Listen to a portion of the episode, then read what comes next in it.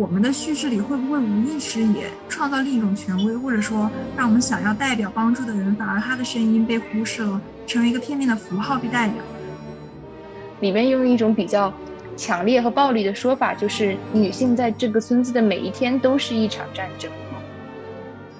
其实和男性一样，女性也会无意识中接受并传播厌女的价值观，这并不是一个二分法的世界，并非说男人施暴、女人受压迫这么简单。日常生活中无法言说的伤痛，往往是通过一种疯狂或者疾病的形式表达出来的。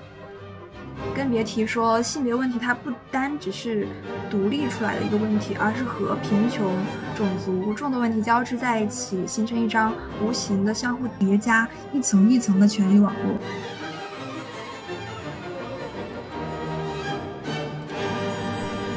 七六青年空间，不妥协，探索生活的更多可能性。大家好，欢迎收听本期七六的播客节目。本期节目是《七六夜谈》女性主义系列的第三期。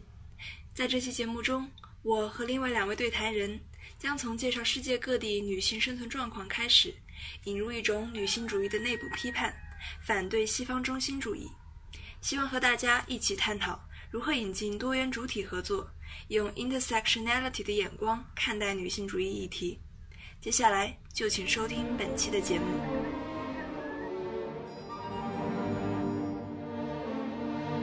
大家好，我叫阿宋，现在是传播系的学生，但是日常其实是一直在写稿，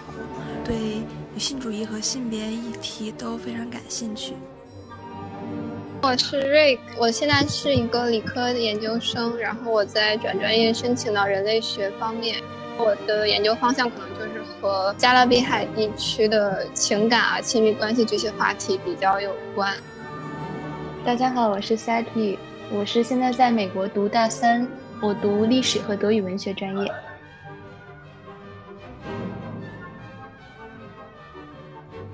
最开始想要做这一期，是因为我今年在年初看了一本书，叫《天空的另一半》，讲的是东南亚地区女性恶劣的生存状况和当地女权组织所做的一些努力，还有相关分析，以及对大家加入到这个行动中的呼吁。你们可以去看一下这本书。那关于东南亚的女性，我想要谈的第一个问题就是，为什么被卖到妓院的女孩很难脱身？书中有一个例子，就讲了一个柬埔寨女孩的特别绝望的故事。她叫拉斯，她在十五岁的时候，因为家里缺钱，她就决定去泰国当两个月的洗碗工。当时家里人也是不放心，但是因为她和其他四个女孩一起，而且知道当地一个正规的餐馆，所以家里人就让他们去了。结果他去泰国之后就被中介交给了流氓团伙，带到马来西亚的吉隆坡一个妓院里，然后那个妓院是以卡拉 OK 酒吧的名义在那边存在的。当时里面有个老大就说他付钱把这些女孩买下来了，他们要把这笔钱还清才会被释放。拉斯就被老大锁进房间里，里面有一个客人就强迫他性交，他当时拼命反抗，然后客人就特别不满意，然后老大就发飙了。和手下直接轮奸了拉斯，还威胁说要把他揍死。这些女孩其实她们在经历第一次这种强暴之后，在当时那个环境下，她们就已经有一种就心如死灰，不管怎么活出来的感觉了。很多女孩就是这种情况。然后她们在妓院每天是要工作十五个小时，看到客人如果他们不笑的话就会被打，也不准要求客人使用安全套。为了防止他们逃走，他们平时是不能穿衣服，不准上街，没有工资。每天就是在监督之下坐着巴士，在妓院和公寓之间来回。公寓的大门也是，就是从外面被反锁上的。呃，他们有一天就是策划着冒生命危险要逃走，他们就在阳台上架了一个特别薄的木板，从对面别人家里逃出去了。结果到警察局之后，警察以非法移民的罪名逮捕他们，阿斯就坐了一年的牢。他坐牢出来之后，警察又把他们载到泰国边界。他以为就是把他们送回去了，结果又被人贩子卖到了泰国的妓院。这就是一个特别典型的例子，就是女孩莫名其妙被卖给妓院，好不容易逃走了，即使是找到了警察，还是又回到了妓院。这里面反映了很多复杂的问题，这些是我想要从中指出来强调，还有和大家分享的。第一个就是女性参与其中进行合谋。在这个例子中可能不是很明显，但是我们一般谈到说厌女现象或者性别暴力的时候，一些人会想到男性就是罪魁祸首，是施暴者。但事实上，在这些国家，我们发现通常是女性在管理着妓院，是女性让自己的女儿接受外阴切除手术，是他们带自己的儿子而不是女儿去诊所打疫苗。印度很多传统导致女性她们自己被吸纳进父权制的体系而不自知。中国其实也有很多这种情况，包括我们说媳妇熬成婆这种谚语俗语，或者是婆婆对孕妇施压说要生个男孩这种情况。因为我们在说男权的时候，说的不是男人施加的权利，就不是针对男性个体，而是男性气质。男性作为制度和文化的存在，是所有人一同参与其中、渗透到所有人的权利。所以，我认为女性主义不是说要和谁为敌，而是要努力去改变自己，改变所有人的心理观念和身体习惯，这才是艰难之处。第二个是现实的复杂性和各种利益牵涉其中。刚才那个例子可以看出来，女孩真的很难逃出妓院。那回到我问第一个问题，为什么这么难？其实你要说真的，你去花钱买，或者是通过 NGO 援助把他们解救出来、收容起来是 OK 的。但是困难之处在于防止他们重新回到红灯区。首先，呃，在那个环境下，女性被强奸后可能被父亲在家门口打死，来保护家族的声誉，而且他们回去后会一直感受到耻辱。另外，就是妓院里会通过让他们吸毒或者是威胁他们的方式，导致他们出去之后会依赖毒品或者日夜担惊受怕。这种情况往往会使他们自己，就是就算被收容所保护了，他们也会翻墙爬回去，重回红灯区。中国之前有一个援助农村女童上学的项目，叫“姐姐来了”。具体那个项目，呃，我不太记得是什么情况，但是实施过程中，就是他们有一个关于不能把。捐助给他们的牛奶和鸡蛋带回家，就只能在学校吃完的一个规定，让我印象特别深刻。就是捐助给女童这些食物是不能带回家，必须在学校吃完。这是因为你带回家了之后，还是会被拿给弟弟或者哥哥，而不是进到女孩的肚子里。就我们会发现最底层。最赤裸的现实，永远比制度制定者想象的要复杂和残酷的多。所以这也是改革或者革命每一步都很艰难的原因。更别提说性别问题，它不单只是独立出来的一个问题，而是和贫穷、种族众多问题交织在一起，形成一张无形的、相互叠加、一层一层的权力网络。所以很多东西并不单单是靠政策或者是法律就能解决的。然后。第三点就是想说的是，如果本地的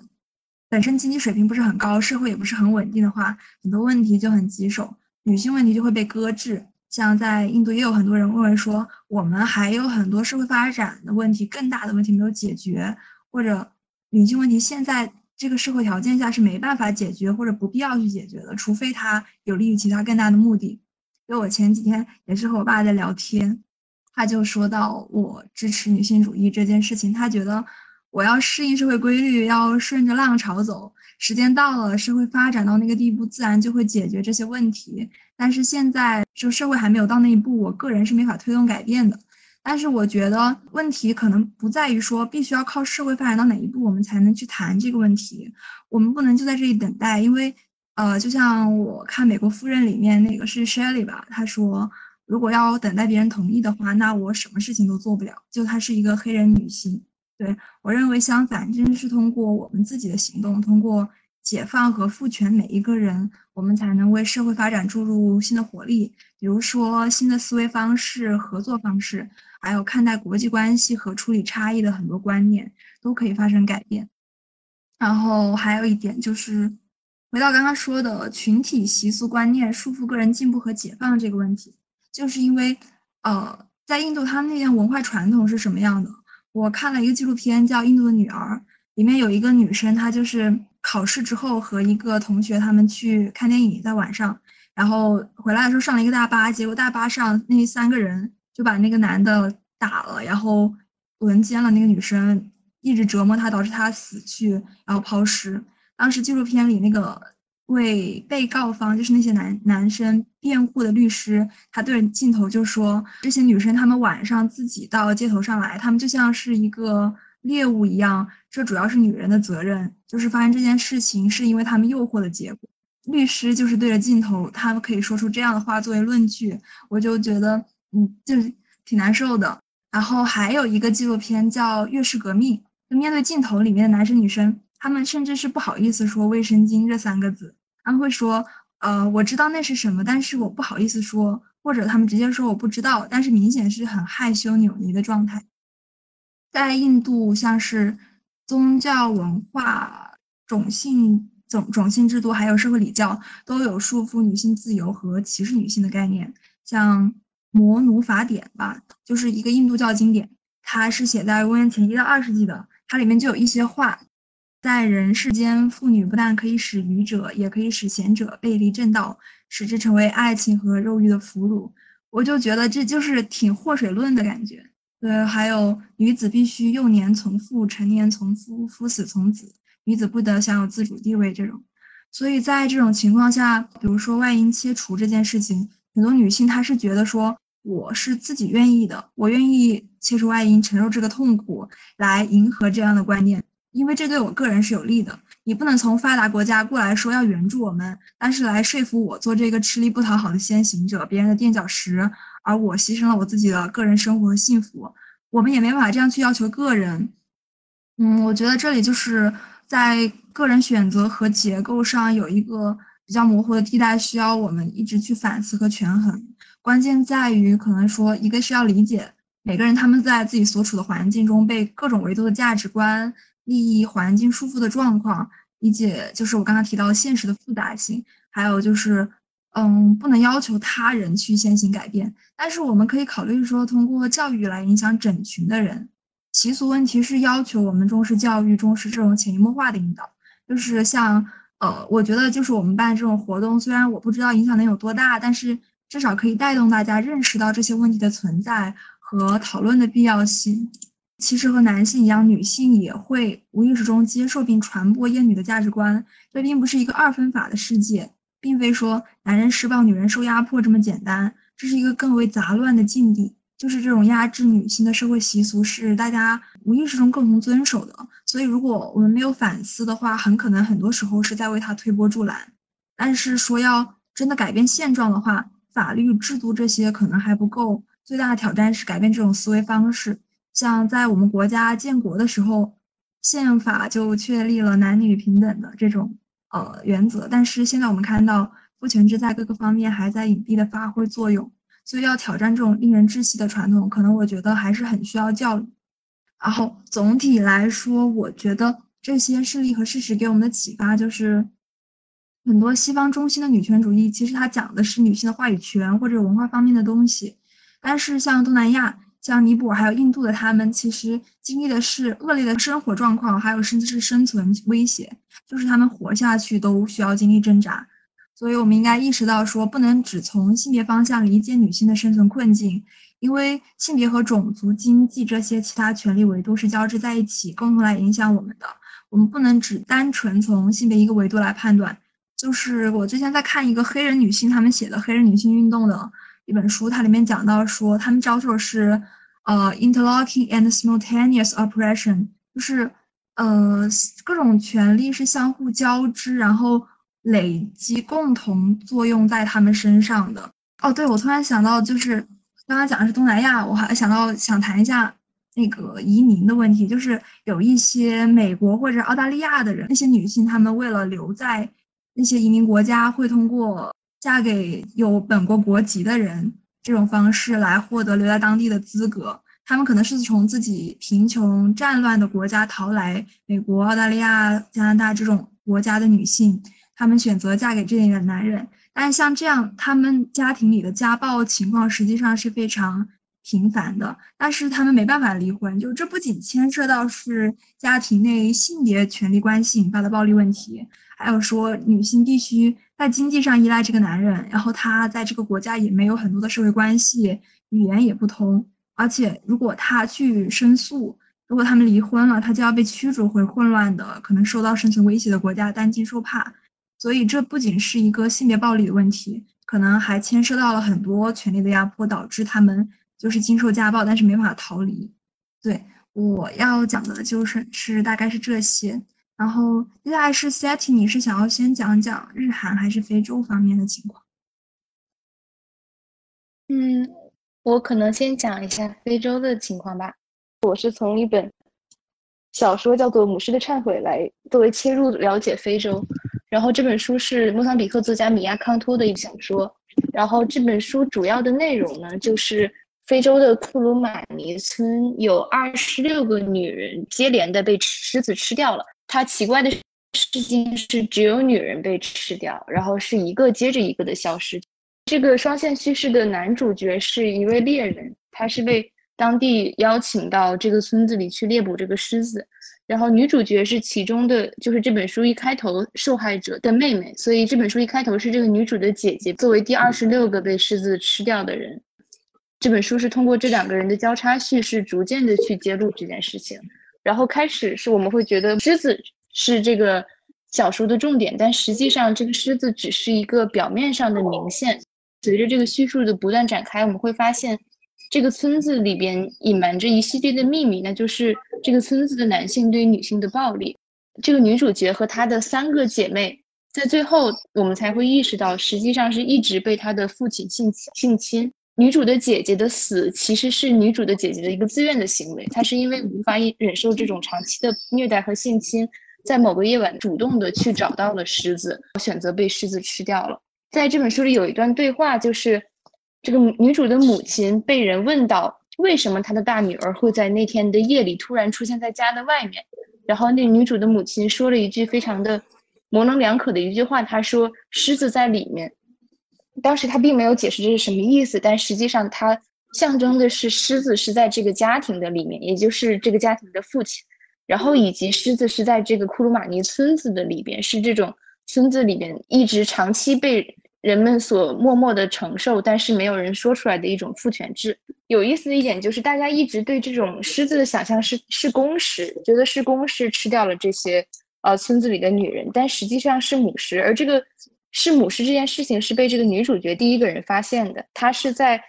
想逃离她的父亲、逃离她的家庭的时候，她坐着船乘着河顺流而下，然后在河边看到了一个母狮。当时是她是发现了这个母狮，并且跟这个母狮对视，然后她觉得母狮是一种姐妹般的尊敬，在向她问好，和谐和亲切感在她的心里油然而生。所以是是一种非常矛盾的状况，就是一方面这个母狮是剥夺她姐妹生命的一个对象，一方面她自己在母狮身上获得了一种自我认同和一种归属感。然后她甚至在看到她这个母狮之后，她，嗯，无法控制的朝这个母狮喊着她姐姐们的名字。她觉得她的姐姐们其实是附体在这些母狮身上的。所以在母狮在这本书里边，像是有两个隐喻，一个是父权制度对于女性的暴力，所以。女性在这本书里实际上是被这种社会和被生活本身所吞噬。里面用一种比较强烈和暴力的说法，就是女性在这个村子的每一天都是一场战争。第二种的隐喻其实是女女性的一种自我，它包括着一种自我毁灭和一种自我赋权双重的存在。因为这个呃女主角在逐渐的意识到了父亲对他们姐妹四个人的。暴行之后，他其实是一个精神不稳定的状态，然后他会四只脚着地在地上爬行，他会愤怒的咆哮，他会像母狮一样做出种种的行为。所以，这个母狮其实是他自我的一个象征，是一种无法言说自己所遭受的痛苦，但是需要通过一种途径将自己的感受表达出来的行为的表征。所以，这个女主角在书里曾经说，她希望自己变成母狮，然后吃掉所有的女人，这样。我们就不会继续生育，这样这个库鲁马尼这个村子就会死亡。所以它其实是一种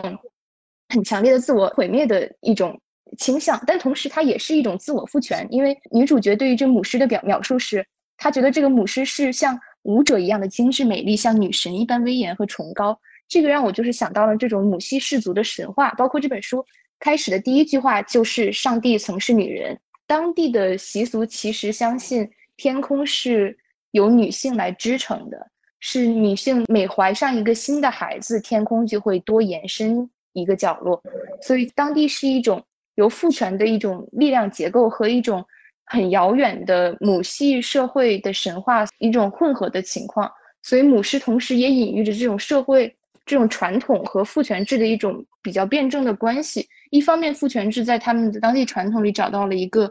呃落脚点，但一方面，这种更加传统母系氏族的神话和传习俗，其实是在给这些女性一种。心内心的力量，然后支撑着她们不被这种父权制给蚕食掉，让她们一直有维持自己内心的状况和继续存活下去的勇气。然后刚才刚才阿宋讲到，就是女性的合谋者这个形象，为什么被卖到妓院的女性难以脱身？是因为有很多女性在其中是一个合谋者的作用。呃，然后在这本书里边，其实也有一个很相似的形象，就是女主的母亲。女主的母亲其实是从很早就知道了女主和她的姐妹被父亲所性侵，然后，但她第一反应是责怪她的女儿们，然后她骂这些女儿抢走了她的男人。其实这个母亲一直生活在一种自责中，她会，嗯，把这种自责反而转变成对于呃自己女儿的一种疏离，因为她似乎在自己的女儿身上看到了自己的命运，因为她是长期忍受着自己丈夫的暴力，并且。成为了丈夫的合谋者，这种形象导致了她对自己身体双重的厌恶。比较感人的一个转折，就是在这本书的开始，其实，在这个猎人来到村子之前，这个母亲非常排斥这个猎人，因为她害怕这个猎人会把自己的女儿带走。但是在这本书的最后，他其实是祈求这个猎人把自己的女儿带走，带到一个新的城市里，脱离这种当地的语境，开始新的生活。这就是这本书题目的意思：母狮的忏悔。是在这这本小说最后的一段，这个母亲告诉了猎人一个秘密。她说：“狮子其实还有一只没死，而我就是最后剩下的那只母狮。”然后他对猎人说：“这是我的忏悔，是我放在你手中的时间长线。”她从一个合谋者逐渐转变成了一个同样拥有自我意识的。女性，并且对自己对父权制的合谋表达忏悔的这样一个形象。另一个点就是关于在这本书里压迫的双重性，因为这个作者是呃一个莫桑比克的作家，他在这本书里面就很多次提到了莫桑比克的被殖民的历史，包括他反复提到的童话教育。童话教育就是葡萄牙殖民者试图对于当地文化进行同化而开启的一种教育模式。这个女主的家庭正是因为接受了这种童话教育，所以他们识字。这也是导致这个女主最终可以改变自己命运的一个契机。嗯，比较有意思的一点就是，小说里边一个盲眼的老人告诉这个猎人，这些狮子之所以存在，是因为最后一次武装冲突产生了大量的尸体，这些狮子就前往人类村庄去吃这些尸体，然后让他们进行了一种观念上的改变，开始是惧怕人类，现在把人类当做自己的食物的一种选择。这个老人还说，狮子让我想起了葡萄牙军队的士兵，就是这些士兵本身并不厉害，但他们的策略就是让当地的人内部产生分裂，这也就是隐喻着父权制对于女性的一种分裂。就是这个母亲，我们可以看到她是被归到了父权制的合谋者，她会出面责备自己的女儿，并且组织自己的女儿的逃离。所以这个狮子同时又是隐喻着一种殖民者暴力。然后两者中相同的另一点就是人们对于这种长期的压迫的无视和逃避。有一个例子就是这个女主角的祖父其实是一个很会讲故事的人，总会有很多人去听他讲故事。但他有一次似乎是一个非常激动的状态下，他对着听他讲故事的人们说：“你们已经忘了我们的祖先曾是奴隶吗？”然后他就开始讲自己的祖先们。被奴隶制压迫，然后被殖民的历史。听他开始讲这个故事的时候，所有人都陆陆续续的离开了，因为人们不想听，然后也不愿意面对自己的民族这样的历史。所以这本书里边有一个比较触动我的话是：不存在语言可以讲述的战争，有血的地方就不会有语言。这句话其实既可以说到被殖民的这一段历史和自己民族文化的丧失，也可以说到。女性被男性压迫，以及日常生活中难以言说的痛苦，但是在这里，我觉得作者其实他给出了一种解决方式，就是通过写作获得自由和自我赋权。这个女主角她是在当地是一个很特殊的存在，因为她识字，她会写作，也是因为她接受到了这种童话教育，所以她曾经说：“嗯，写作拯救我与疯狂，书籍给予了我声音，就像沙漠中的绿洲。”然后他还说，在由男人和猎人主宰的世界里，文字是我的第一件武器。所以这个时候，我们可以意识到，这本书其实就是他自己的日记。他是通过记日记的方法来思索发生在自己身上的一系列的事情，包括他通过记日记，然后回忆自己的童年的经历，逐渐意识到，其实他的父亲对他和他的姐妹们一直在进行长期的施暴。因为小的时候，他其实是。进行了一种选择性的遗忘，然后以一种遗忘的方式逃避了自己的心灵创伤，而他通过写作逐渐把往事的浮云拨开，然后看到真相的同时，他也坚定了自己追求自由和反叛的这种身份。所以，这种写作的力量和女性重新夺回话语权是一个比较启发我的一个点。然后，这会让我想到另一部比较喜欢的小说，就是《那不勒斯四部曲》。《那不勒斯四部曲》的女主。啊，莱农在结婚之后陷入到了家务和育儿的这种多重的泥潭之中，然后她的丈夫也并不给她提供任何帮助，并且无法理解她这种作为一个家庭主妇和一个母亲的劳累和痛苦。但是她一直没有放弃写作哦，因为她之前出了一本书非常成功，她就一直梦想着继续获得这样的成功，然后通过写作获得自己人生的自由和自我实现。所以我觉得写作的力量，或者说是文学的力量，是一个女性自我拯救和自我赋权的一种很重要的途径。在《母狮的忏悔》这本书里边，结局是这个女主角不再说话了，因为经历过了这系列事情，她是受到了一种创伤或者一种打击，但是她对别人说：“我的日记就是我唯一的武器。”写作是他自我表达的途径，对抗现实和对抗这种父权制压迫的一种武器。然后，写作和话语权这个问题可以作为一种过渡，然后过渡到我下一个想要讨论的一个主题，就是关于日韩的女性的一种处境。因为我们这次夜谈想要尽量囊括更多的地区，然后为了展现一个女性多元化的处境的问题。所以在在日韩这方面，我就是选了两本书作为介入点，一本是斋藤茂男的书，叫《妻子们的思秋期》。这本书其实是他作为一个非常职业的记者，对于这些日本是都市中产阶级家庭背后的主妇们进行采访。他开始的计划其实是采访那些战士企业的。高管们，然后他发现这些高管们有一个共同的特点，就是这些高管们的家里往往都有一个酒精依赖症的妻子。然后他对这种现象就产生了一种好奇：为什么这些事业非常成功的男人背后都有一种充满了问题和困扰的这些家庭主妇的女性？所以他其实是用一种采访和报道的方式，让这些不被听到声音的女性被重视和聆听。他在这本书里边其实是主要是复述当事人的话，他并没有用自己的声音来来囊括一切，他是用当事人自己的语言和自己的词汇。他这种让当事人开口的方式，其实是一种女性自我表达的一种再现。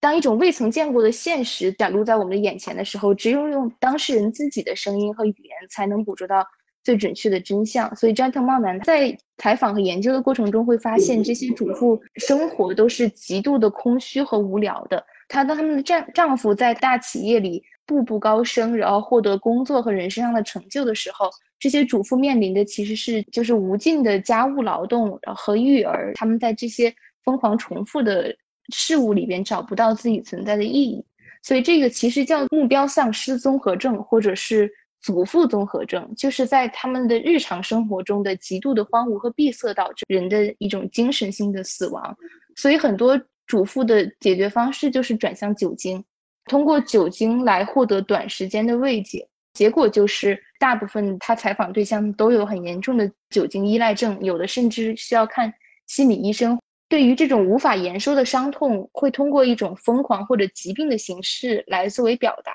在《母狮的忏悔》这本书里边，女主在逐渐意识到自己父亲的暴行的时候，她其实是患了失语症，她无法说话，她同时还患了一种饥饿和瘫痪的症状。她在半夜里会非常饥饿，会到厨房里找东西吃，她会趴在地上吃大家的残羹剩饭，她不知道如何行走。瘫痪症状是他第一次被他的父亲性侵之后的心理上的创伤，作为身体疾病表达。在妻子们的思修期里边，酒精依赖症包括目标丧失综综合症，也是法言说的伤痛和闭塞的外在表达形式。妻子们无法通过自己的语言自我表达，也无法在太过细小的生活琐事中寻找到情绪的爆发点。他们只能通过面向酒精或者压力内化的方式来面对他们日复一日的生活。这种疯狂和疾病是需要被重视的。我们不能觉得它只是一种身体上的疾病或者病理上的疾病，我们要认识到它背后的心理成因以及它结构上错综复杂的关系网络在他们之中运作的模式。另一本书叫做《八二年生的金智英》。是一部韩国的小说，出版之后在韩国、在中国都是有非常大影响力，也是一部现象级的畅销书。这本书就是讲一个叫做金智英的女性，从小学开始到中学、到大学、到步入职场，开职场回归家庭生活、育儿生活比较综合的描述。金智英其实是八二年韩国出生的女性中最常用的名字，作者赵南柱是选择了这个名字作为。一种代号或者一种象征，是指代着是韩国千千万万个没有被听到的女性所经历的人生故事。很多人会觉得这本书的文学性不够高，因为它太过真实，反而让金智英这个形象面目模糊了。它本身就是很多人的代表，是一种文学上的抽象和象征，它并不是一个。像是《母狮的忏悔》这样虚构型的小说，而且它是对于真实的写照，所以我觉得在这种文学性上，它可能会介于《妻子们的思秋期》和《母狮的忏悔》之间。因为《妻子们的思秋期》其实是一种社科的写作手法，一种调查记者的写作手法，而《母狮的忏悔》则是一个完全虚构的小说。但金智英呢，可能是有一个真实的时代背景，反映真实社会问题，把一个群体高度抽象化成一个人的结果。我应该先铺垫一下，金智英她是被这种日积月累主妇的生活剥夺了自己人生的意义感，然后她无法找到人生的意义，或者是无法找到自己的定位，他就患了精神分裂症。这也正好符合我之前说的，日常生活中无法言说的伤痛，往往是通过一种疯狂或者疾病的形式表达出来的。所以，他的精神分裂其实既是一个个体被压抑的结果，也是一种女性这个集体被社会所蚕食、所压抑的隐喻。然后，《妻子们的思修期》八二年生的金智英这两本书作为一个整体，我觉得跟《母狮的忏悔》有很大的对比性。这种对比其实是带有冲击力的，因为在《母狮的忏悔》里边，我们看到了血淋淋的非洲一个部落的情况，包括每天都有女人被狮子所。撕碎、所蚕食、所杀死，而在金智英和妻子们的思修期里边，我们没有看到流血，没有看到死亡，我们看到的只是主妇作为一个阶级，他们在日常中面临的挑战也好、伤痛也好，或者是丧失也好，这两个对比让我觉得非常有冲击性。对我们来说，可能我们无法联想到与我们日常生活中太过不一样的情景，但是我们这次的夜谈。反而想说的就是多元化的问题。可能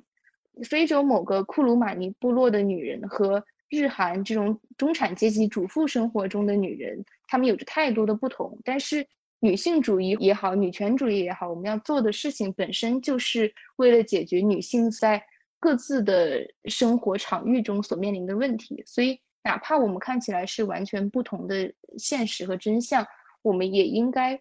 不把他们分离来看，而是把他们看作一个整体，看作一个女性的群体在世界各地不同的角落所遭受的暴力和迫害和压抑。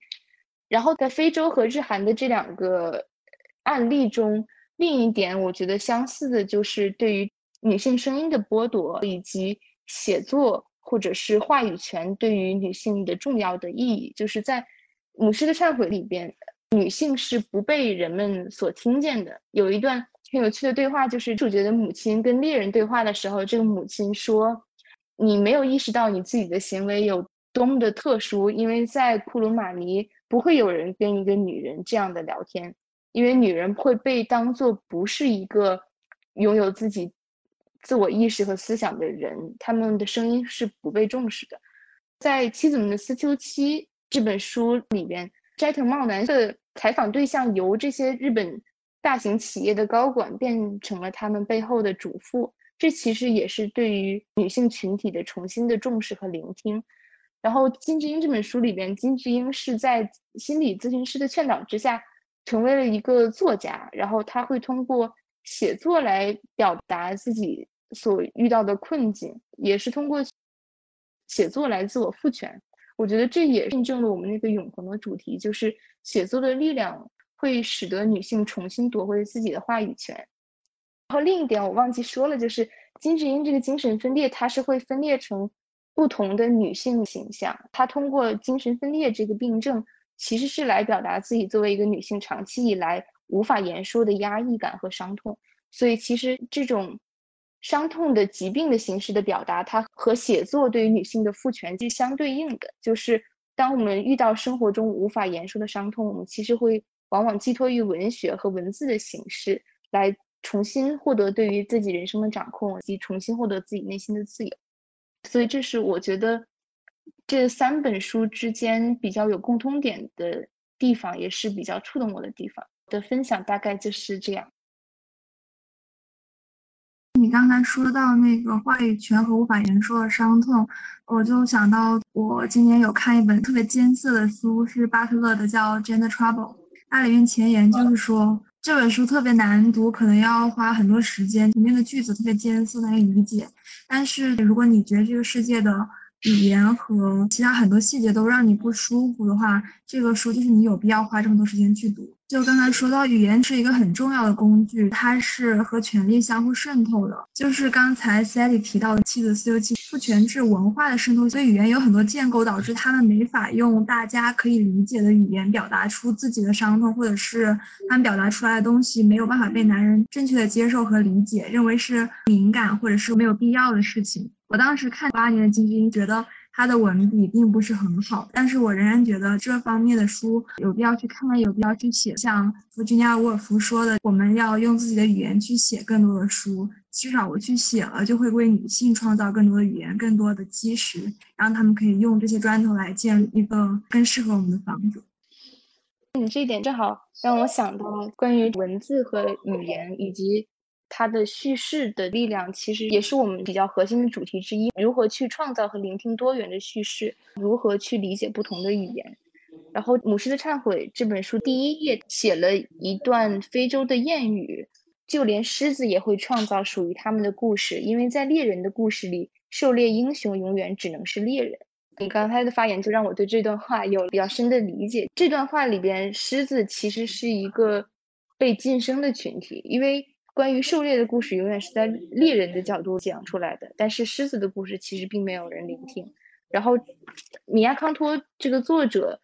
引用这段话，跟他写这本书的作用可能是一样的，就是让我们听到另一个角度的叙事。在狩猎过程中，让我们听听狮子的故事；在部落里，让我们听听女性的故事。这其实也是一种对于新的语言的使用，包括对于这个语言背后多元叙事的一个接受。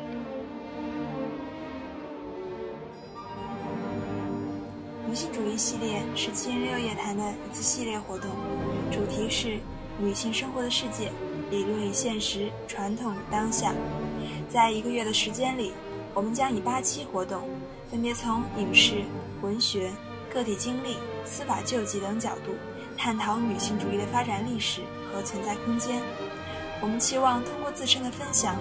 让更多的人了解女性主义，触发更多反身性思考。的活动还在继续，欢迎关注公众号“七零六青年空间”或“七零六北美”，与我们一同对谈，分享你的见解。那我就直接开始讲拉美的。刚才也有提到关于殖民，看评论区也有问到殖民和被殖民的关系等等。拉美是一个有漫长殖民史的地区，这个文化对它的影响也。非常的大。我们首先讲一下拉美它整体的一个特点，但是要先说明，就是拉丁美洲实际上分成了很多不同的地区，可能每个地区它有非常鲜明的特点。我们只是给一个大概笼统的内容。首先呢，它最大的特点就是它大量的种族混血，这个和北美甚至都不太一样，因为在北美的话是非常明确，可能白人就是白人，黑人就是黑人。但是在拉美的话，是它是以混血种族为主，这样的话就造成了可能在我们眼里一想到拉美就是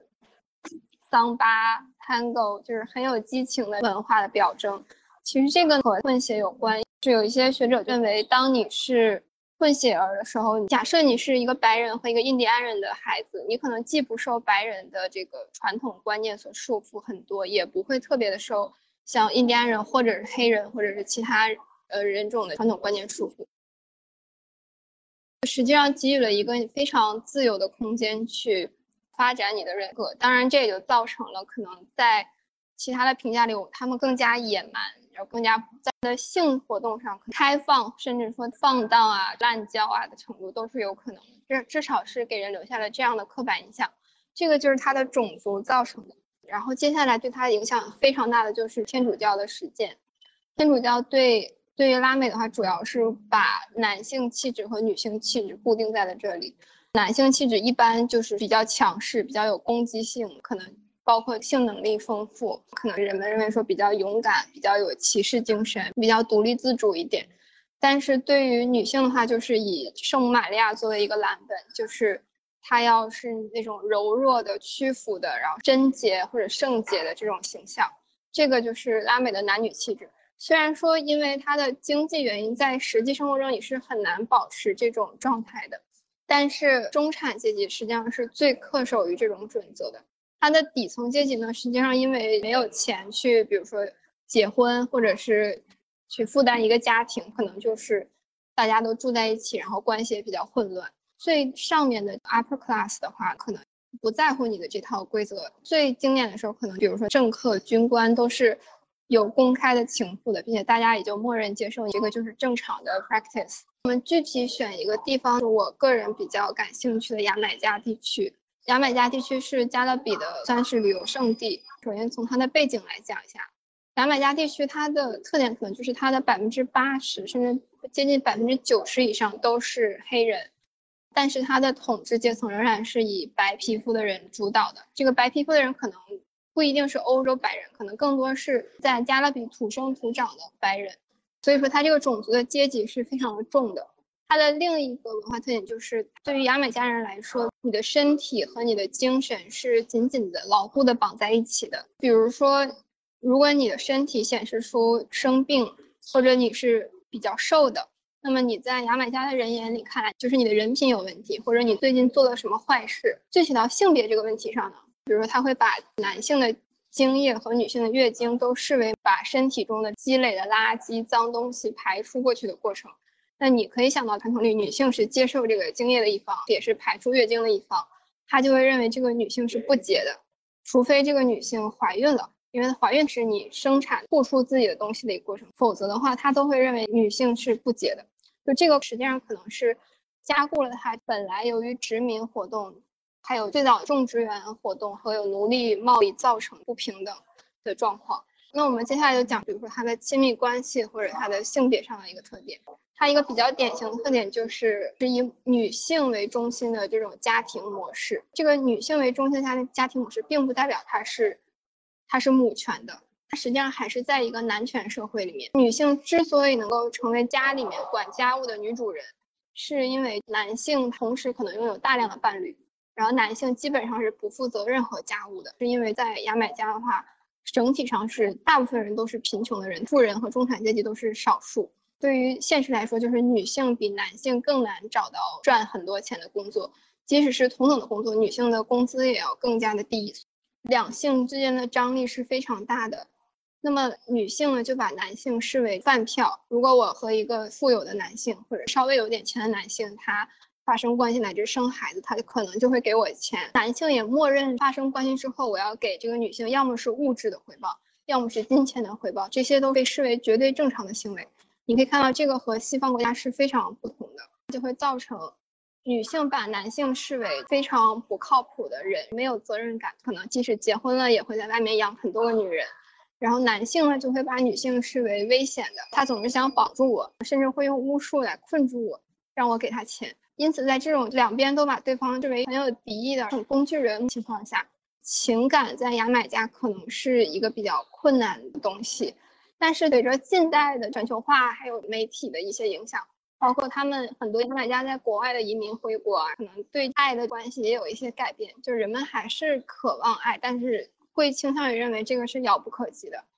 然后两性之间的张力就导致他男性会觉得女性在家庭里面占据领导地位的模式是。造成威胁的，所以他会经常对女性进行攻击，来满足自己的男性权利。所以你会看到，比如说加勒比和墨西哥，还有整个拉美对女性的暴力都是非常正常的，甚至强奸这种行为都是已经被常态化的行为。在亲密关系当中，卖淫和不卖淫的女性这个边界也非常的模糊。按照我们的观念来讲，大家都是在卖淫，因为默认如果你发生关系。你过几天就要给我一些回报，这个就是他大概的目前的性别状况。当然，根据不同的阶级也有所不同。这个也就是造成基本人们不结婚，然后婚外生的孩子就非常非常的多。这个是它整个的特点。那近年来的一个比较新的影响就是旅游业，因为牙买加它的海滩都是非常迷人的。旅游业造成了 sex tourism，旅游不是单纯的旅游，它可能表现为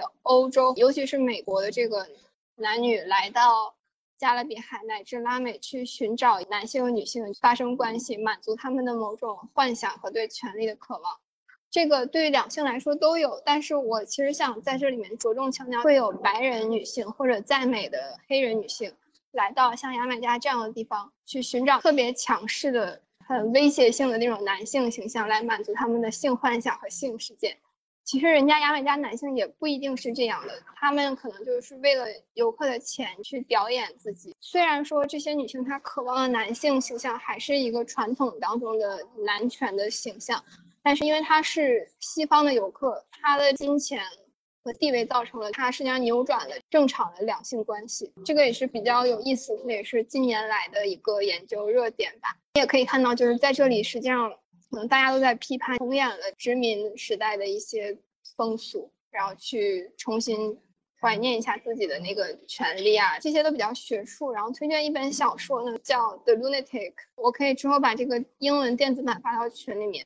这个是一个喜剧小说，很有意思。他讲在牙买加有一个黑人，他是一个疯子，之所以疯是因为他希望变得像白人一样，但是他又做不到，所以他就变疯了。后来来了一个德国的白人女游客，他们俩就发生关系。这个算是个喜剧小说，所以这些都写的比较搞笑、比较淫秽的。然后这个白人女游客实际上控制了他，他认为自己爱上了对方。在这个故事后半部分，他们一起去抢当地的有钱人家，当然失败了。后面还有一个诉讼，整个过程反映出了很多问题，包括牙买加的性别问题、旅游业问题、经济的不平等，以及最后的法律审判，也展现出了在一九七十年代向社会主义的在那儿的影响。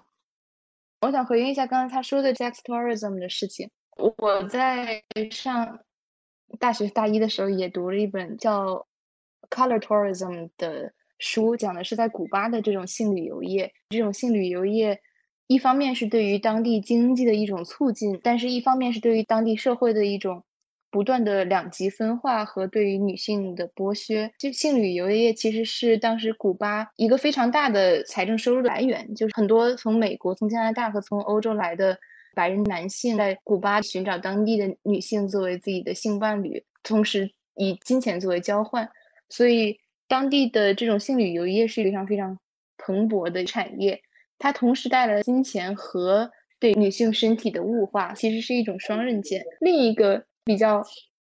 有意思的点就是，之前瑞克提到，在这种性旅游业里边，也会有白人女性的游客寻找当地的男性。其实这就是一种翻转的权利关系。就我们会发现，种族和阶级的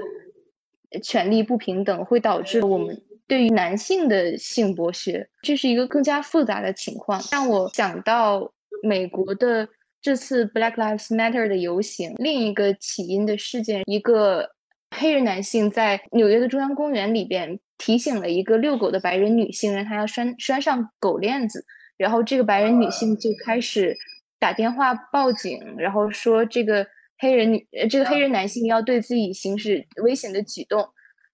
但是因为这个黑人男性其实是一个哈佛的毕业生，他是受受过。很优秀的教育的一个比较上层阶级的人，所以他知道如何通过法律的手段保护自己，当时拿出了手机开始录制视频。这个视频被放到网上之后，也是引起了轩然大波，因为大家意识到这个白人女性处处能够意识到自己的种族和性别在这个场景中的双重的优越性。一方面，她是一个白人，所以她天生就会比黑人更加有话语权和更容易被当地的警方也好，对于公众也好信任。她是是一个女性，在这个性别。关系之下处于弱势的一个群体，所以她反而会在这种情况下被当成一个被保护和被信任和一个被被爱护的对象。另一个比较复杂的点就是，这个黑人男性其实是来源一个受过教育的一个比较良好的阶层，所以这里边其实还蕴藏蕴藏着一个阶层的一个复杂性。当种族、性别和阶层啊这几个点交叉在一起的时候，它产生的一种。权力的关系和对于某种性别的压制，其实是更复杂和更需要更需要大家探讨的。另一个我能想到这件事情的镜像的反面，是《杀死一只知更鸟》这本书里面的一个情况。这本书也是一个比较知名的一个经典小说，也是揭示这种种族不平等。这本书里，一个黑人男性被当地指控强奸了一个白人女性。这个黑人男性其实是一个奴隶，他。并没有任何的社会话语权。当地的是一个南方的小社会，非常的闭塞，种族种族主义也非常的深入人心。所以，即使这个黑人男性的辩护律师在法庭上据理力争，把一个个线索都很清楚的展现给了律师和陪审团的成员，指明这个男性并没有犯下强奸罪行，这个黑人男性依然是被判处了死刑。我们会发现，又一次种族不平等或者是社会地位的不平等跟性别话题交织在了一起。这里可能就需要关注到我们这个关键词 intersectionality，指多种的权利的机制和多种的不同的因素同时作用时的一复杂性和多元性的可能。这是我对于刚才 Rick 的回应。我们下一点是，之前 Rick 提到了卖淫的情况，有一种争议比较现实的一种问法是我们应不应该把卖淫判为。非法以及决定之后对于女性群体的潜在的影响这个背后，其实是道德或者是认知上的不同。就是女性选择卖淫究竟是她们的自主选择，还是父权制对她们的压迫？以及自主选择是否是父权制压迫内化之后的结果？就像阿宋在一开始说的，为什么这些被卖到妓院的女性难以脱身？除了对她们身体上的暴力以外，也有一种。他们自我的内化，包括毒品或者是对于话语权的剥夺，导致他们这种无法逃离的状态。由于这次疫情引起的另一个关于女性自主权的讨论，关于穆斯林女性佩戴头巾这一件事情，因为在很多欧洲国家，比如说法国，法国是出台了一个政策，禁止人们在公共场合遮盖自己的面部。虽然他的他的政策听上去很正常，但是在实践中是妨碍了穆斯林女性，她们因为宗教和文化传统的要求，出行的时候会通过头巾来遮盖自己的头发和面部的一些部位，所以这个政策其实是针对到了这个群体。穆斯林女性戴戴头巾的这个问题，一直是西方政治和女权主义讨论比较敏感的一点。我们会看到一些。比较白人化的西方的女权主义者会觉得这种戴头巾的宗教传统是对于女性的一种压迫，因为是女性被迫的藏起属于自己独一无二的面部，和而面部同时又象征他们的个人的身份，所以这其实是对于这些女孩身份和主体性的一种泯灭。但是同时，我们也会听到一些穆斯林女性她们自己的声音，在这次疫情。开始之后，西方的国家都纷纷出台政策，强制人们在公共场合戴口罩。而这个口罩的政策，其实又相当于正好和他们之前反对戴头巾的政策矛盾了。所以，我们就会发现一个比较奇异的事情：一方面，人们在互相叫喊着我们必须戴口罩来防范疫情；一方面，又歧视这些戴着面巾的穆斯林女性们。所以在像《纽约时报》和《华盛顿邮报》的。采访里边都有一些呃穆斯林女性告诉记者，她觉得在这次疫情之中，她很高兴的看到人们意识到这件事情的讽刺性，她发现人们在疫情之后对于她的异样的眼光变少了。他发现人们意识到自己对于口罩的这种强大的需求，和他们对于面巾的排斥是说不通的，是一种虚伪，是一种 hypocrisy。所以这又引起了一阵对于穆斯林女性女性佩戴面巾的讨论。我们对于面巾的排斥或者一种恐惧感，究竟是我们对于女性权益的一种声援，还是我们对于一种他者文化不同于我们自身文化的天然的恐惧和排斥？所以这其实也是一个。比较有意思的点，然后有一个穆斯林女性告诉采访她的记者，她觉得指着她的脸说不让她戴头巾的人，跟强迫他们戴头巾的人其实是没有两样的。对于他们来说，两种声音都是剥夺了他们自主的选择权。对于他们来说，如果他们自主的选择戴头巾，那么那些西方的白人的女权主义者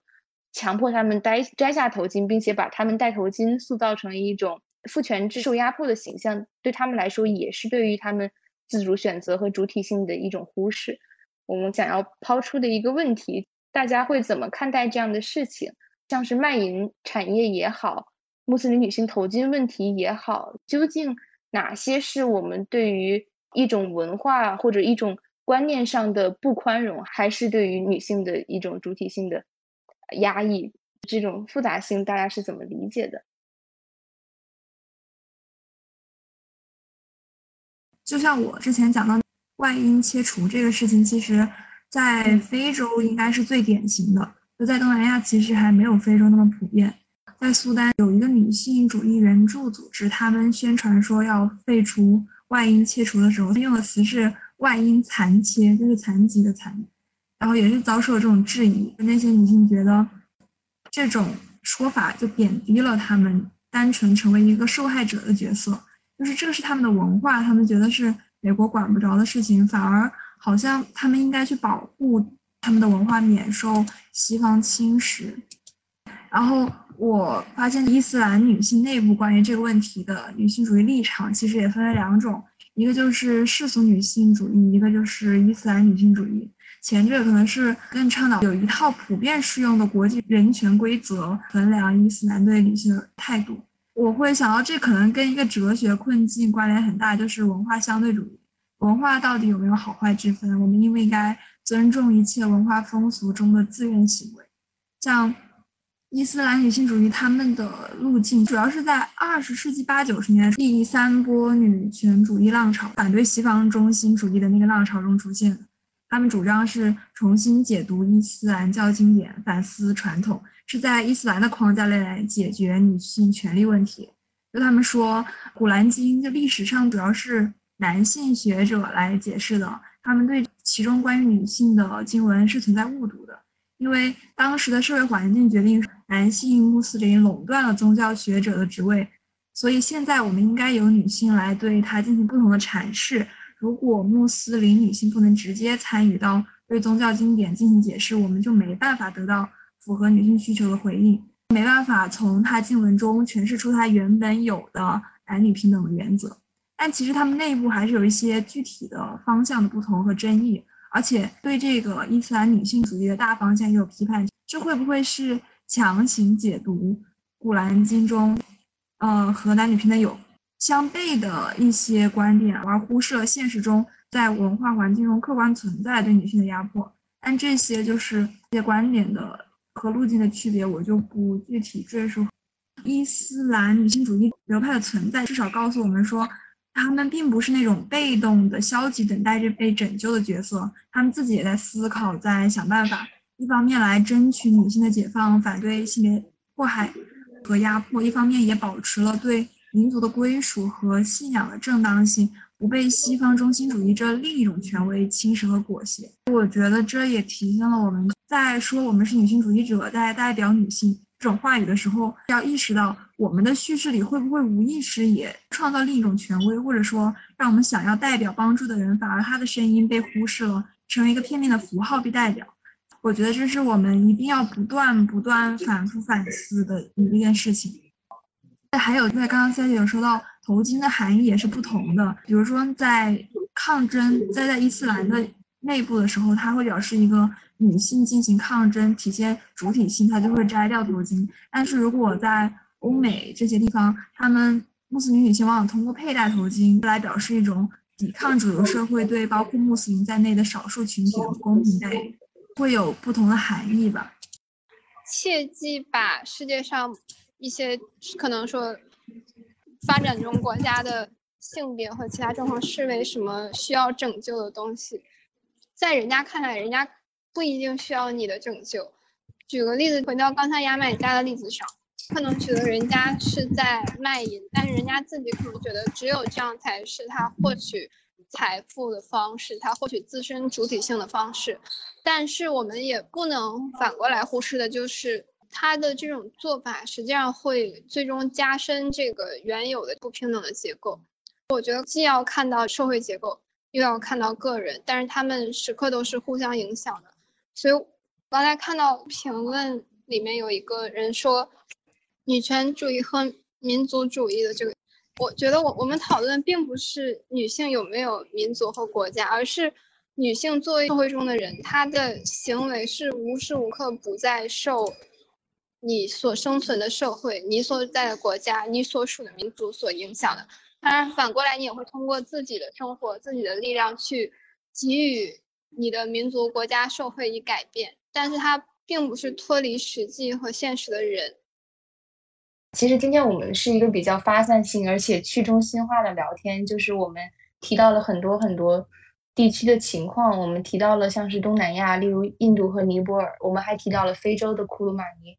然后我们提到了日本和韩国以及拉丁美洲，然后我们可能最后想说的就是如何去做一个更包容的女性主义者，就是我们要有同理心，并且要不去割席，因为女性主义其实本质上就是去讨论女性这个整个。世界上的女性的处境，然后以及去想一些如何改如何改善女性处境的想法和举措。